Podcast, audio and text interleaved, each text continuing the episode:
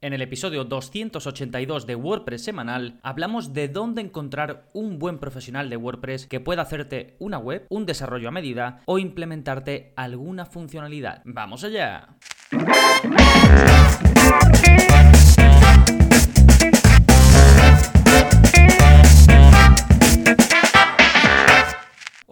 Soy Gonzalo de gonzalonavarro.es y bienvenidos a WordPress Semanal, el podcast en el que aprendes WordPress de principio a fin, porque ya lo sabes, no hay mejor inversión que la de aprender a crear y gestionar tus propias webs con WordPress. Pero aunque sepas crear tu web, aunque sepas lo básico o a nivel intermedio o a nivel avanzado, puedes encontrarte con la necesidad de tener que contactar con un buen profesional para que haga algo, ya sea que te haga una web desde cero, que te ayude con algo a lo que tú no puedes llegar o que simplemente prefieras invertir tu tiempo en otra cosa y buscar a un profesional para que te ayude. Bien, vamos a hablar en este episodio de cómo encontrar profesionales de WordPress y vamos a cubrir fundamentalmente tres temas. La posibilidad de contactar directamente con freelancers autónomos o con agencias, la posibilidad de utilizar webs de encargos y la posibilidad de utilizar una bolsa de encargos específica de profesionales WordPress. Sí, todo esto en un momentito, pero antes, como siempre, novedades. ¿Qué está pasando en gonzalonavarro.es esta semana? Pues por un lado tienes un nuevo vídeo de la zona código, ya sabes que ahí aprendes a modificar tu web sin utilizar plugins. Es decir, yo te grabo un vídeo y te enseño a través de código cómo hacer alguna cosita en tu web, cómo hacer alguna modificación. En este caso te enseño a mostrar condicionalmente el aviso de la tienda de WooCommerce. Si tú tienes una tienda online con WooCommerce, eh, sabrás, o si no te lo, te lo recuerdo rápidamente, que hay una opción en la que tú puedes poner un aviso que se va a mostrar en la tienda de tu web, en tu página, ¿no? Donde tengas WooCommerce instalado y cuando venga un visitante, pues va a ver ese aviso. Se le va a enseñar a todo el mundo y se va a ver en todas las páginas. Bien, pues un suscriptor me preguntó hace tiempo, o hace poco, relativamente poco realmente, si era posible mm, que ese mensaje se mostrara de forma condicional, es decir, que no se mostrara en todas las páginas de tu web, sino que simplemente se mostrara en las páginas que tienen que ver con la tienda. Esto es, imagínate que tú tienes eh, una página de sobre mí, que tú tienes un blog, que tú tienes eh, una página de inicio donde no se ven tus productos. Pues muchas veces no te interesa mostrar ese aviso que va a estar relacionado con la tienda, a lo mejor has puesto eh, oferta de envío gratis durante una semana, o lo que sea, ¿no? Cualquier em, aviso que quieras poner para que vean tus clientes. Pues muchas veces no interesa que se vea en toda la web, sino que es mejor que se vea simplemente pues en las páginas donde tienes tus productos, o en la página de carrito, o en la página de pago, pues te enseño a controlar esto, a que se muestre, como digo, en todas las páginas que tienen que ver con la tienda o solo en unas páginas específicas de tu tienda online con WooCommerce. De nuevo es el vídeo 232, te lo voy a dejar en la parte de enlaces, en la sección de contenido recomendado. Sí, recuerda que puedes ir al enlace si vas a gonzalonavarro.es barra 282. Siempre escribiendo gonzalonavarro.es barra y el número del episodio, llegas directamente a las notas del episodio con todos los enlaces, con un esquema, está todo muy bien estructurado para que puedas acceder a todo lo que necesites. La otra novedad es el curso más reciente publicado, que es el curso de Gutenberg. Este es un curso que lancé em, como una introducción cuando salió WordPress 5.0 que incluía de forma nativa el editor de Gutenberg. Era un curso muy básico que he renovado al 100% he añadido clases, he cambiado em, los vídeos anteriores y ahora no es solo un curso introductorio, sino que vemos el uso de Gutenberg de principio a fin y vemos cómo extenderlo, cómo utilizar otros bloques más avanzados, cómo mejorar la parte de edición, incluso cómo utilizar plantillas prediseñadas. ¿Sí? Así que si estáis suscritos ya tenéis acceso a estos dos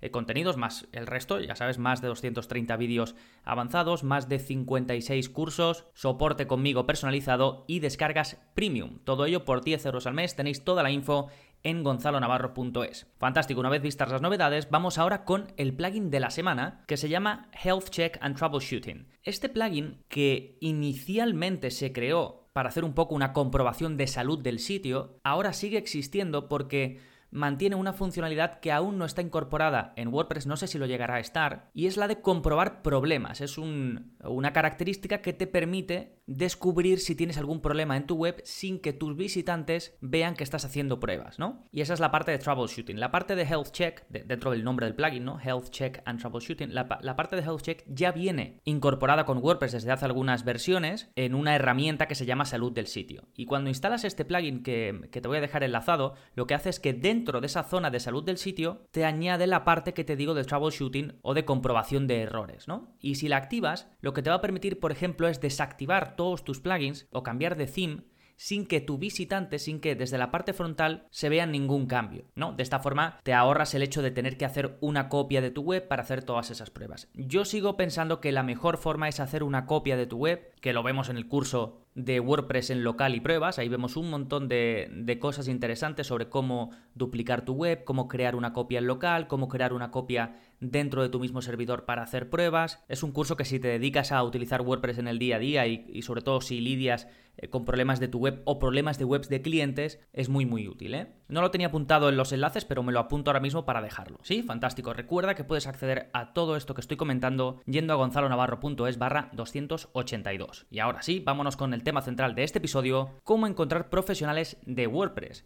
Y como te comentaba al principio, una de las primeras opciones que tienes es contactar directamente con un freelance, con un autónomo o con una agencia. Para esto normalmente funciona el boca a boca. Un amigo te dice, ah, pues a mí me, hizo la web eh, eh, tal persona, ¿no? Y ya pues le puedes preguntar de primera mano qué tal, cómo ha ido o lo que sea, ¿no? Eh, si, si no te lo dice nadie, pues puedes preguntar directamente a conocidos. Hoy en día hay mucha gente que se dedica a hacer páginas web, que se dedica a implementar o hacer desarrollos y esta puede ser una buena opción. Si no lo encuentras, puedes hacer también una búsqueda en Google de recomendaciones. Esto es más complicado porque a veces te vas a fiar, a veces no te vas a fiar o no vas a encontrar justo lo que buscas o quizás encuentres a los más exitosos, pero puede surgir el problema de que el desarrollador o la persona más exitosa en ese campo, si es un freelance, pues que no tenga disponibilidad. Entonces, pues quizás te decantes por alguna agencia y las agencias suelen tener más disponibilidad, pero el precio suele ser más alto, ¿no? Porque al final una agencia pues es una empresa, ya sea pequeña o grande, que va a tener a su vez contratado a desarrolladores, a diseñadores y lo que sea, entonces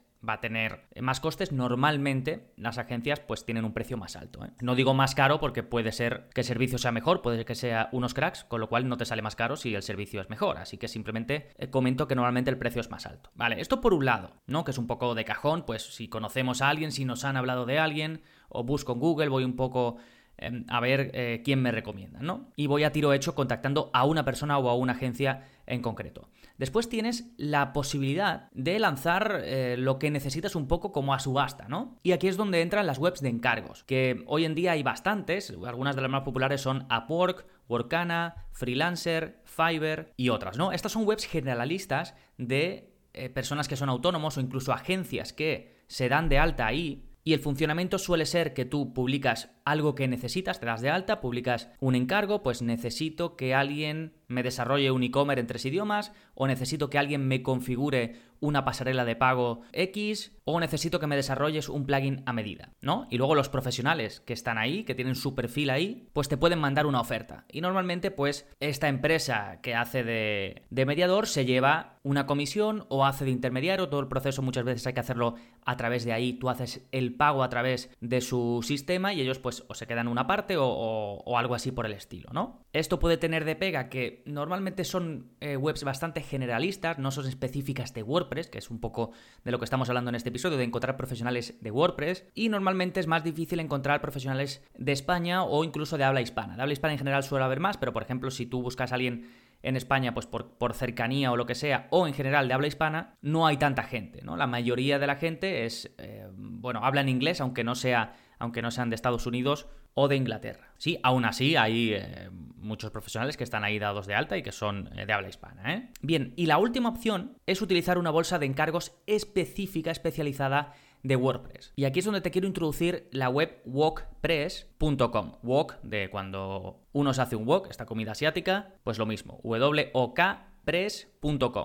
Este es un servicio, es una bolsa de encargo de WordPress donde tú publicas lo que necesitas enfocado a web con WordPress, ya sea sobre copywriting, sobre diseño, sobre implementación, sobre algo de marketing online, algo relacionado con WordPress multisite, con PHP, con una reparación puntual, con WooCommerce o con WordPress en general. Y los miembros tienen acceso a ver ese encargo que tú has publicado y te van a contestar con su oferta, ¿no? Un poco el funcionamiento de las bolsas de encargos como las que te he comentado anteriormente, pero específica de WordPress, con profesionales que están especializados en este CMS, ya sean implementadores, como te decía, diseñadores o desarrolladores. Aquí van a ser todos de habla hispana, la cantidad que pagues va a ser íntegra para el profesional, porque el que está ahí, los, los que van a ver esas ofertas que, que tú puedes buscar o que alguien puede em, encargar, ya pagan una cuota por estar ahí y poder ver los encargos. Con lo cual, WordPress no hace de intermediario, sino que tú directamente se lo abonas al profesional. No hay intermediarios, si tú, si tú en el futuro quieres seguir trabajando con esa persona, pues puedes hacerlo. ¿Sí? WordPress es una empresa que yo conocí ya em, cuando salió, o quizás un poquito después, pero ya lleva 5 años y que siempre ha sido un modelo que me ha gustado mucho.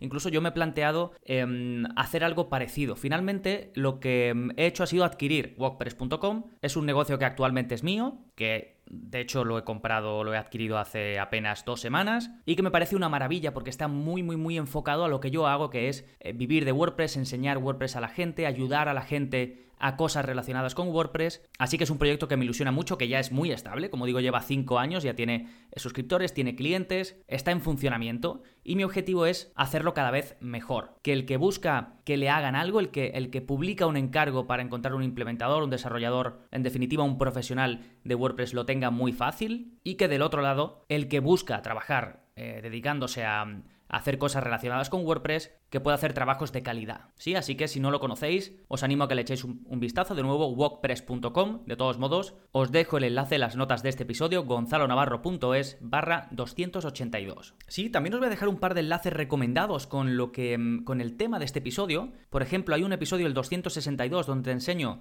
cómo detectar si un desarrollador, un profesional de WordPress es honesto, es una persona a la que te puedes fiar. Esto fue un, episodio que publiqué un poco de opinión ¿no? al respecto y también te dejo otro episodio, el 144, donde si estás en el otro lado, si te quieres dedicar a esto, pues ahí hablo de cómo encontrar tus primeros clientes como desarrollador WordPress. Que por cierto, una de las formas es suscribiéndote a WordPress y ahí tendrás acceso inmediato a los encargos que publique pues, eh, clientes que necesiten algo. ¿no? En este caso, ahora mismo estoy viendo en la página ahora mismo 22 encargos disponibles. ¿Sí? Fantástico. Recuerda que siempre te pido el mismo favor si este episodio te ha ayudado o si crees que puede ayudar a más gente. Te agradecería un montón si lo puedes compartir compartir en tus redes sociales o se lo puedes enviar por correo a quien pienses que le puede interesar o si lo estás escuchando en alguna plataforma que te permite dejar algún tipo de reseña como en Apple Podcast o algún comentario como en iBox, pues también te animo a que lo hagas para que así otros como tú puedan llegar a este podcast y cada vez seamos más aquí en WordPress semanal. Nada más por este episodio, nos seguimos escuchando. Adiós.